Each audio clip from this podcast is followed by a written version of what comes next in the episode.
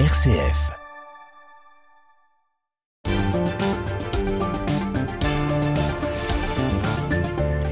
Et nous débutons ce 18-19 RCF. On joue avec, euh, comme d'habitude, la carte blanche. Cette fois-ci, c'est Raphaël Delacroix qui s'y colle. Bonsoir Raphaël. Bonsoir Thomas. Alors Raphaël, le militantisme écologique trouve de plus en plus d'adeptes. Coups d'éclat, happening, vandalisation d'œuvres d'art, euh, blocage de routes, dégradation de biens publics ou privés, etc., etc. Alors tout cela euh, mené par des militants traumatisés par le dérèglement climatique. Et oui Thomas, ces jeunes se sont investis d'une mission mystique annoncer l'apocalypse.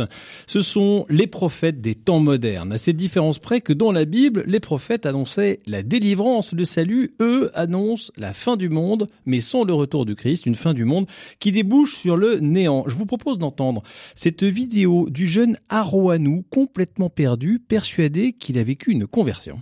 Je m'appelle Arouanou, j'ai 26 ans, et ce matin je me suis pas levé comme tous les matins. J'ai choisi de résister.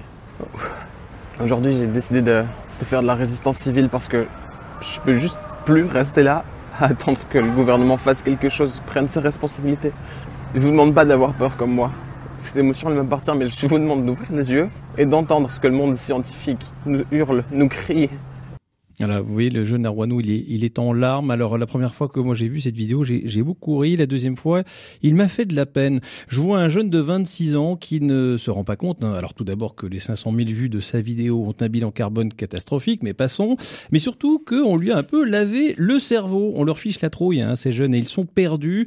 Or, on a besoin des jeunes aujourd'hui, de leur enthousiasme, de leur inventivité, pour trouver des nouvelles sources d'énergie respectueuses de la nature, de leur intelligence, pour trouver euh, comment recycler les déchets nucléaires, par exemple, ou sécuriser davantage les centrales. On a besoin de leur audace pour ouvrir d'autres voies que celle de la consommation à outrance. On a besoin de leur sens de la justice pour une vraie politique de développement des pays les plus pauvres qui souffrent de la sécheresse.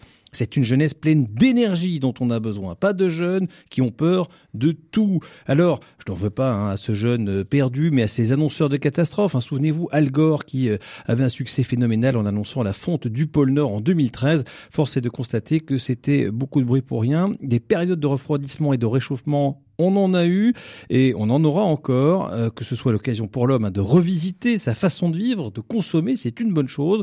Que cela produise des jeunes dépressifs, anxieux parce qu'on leur dit qu'ils vont bientôt mourir, non.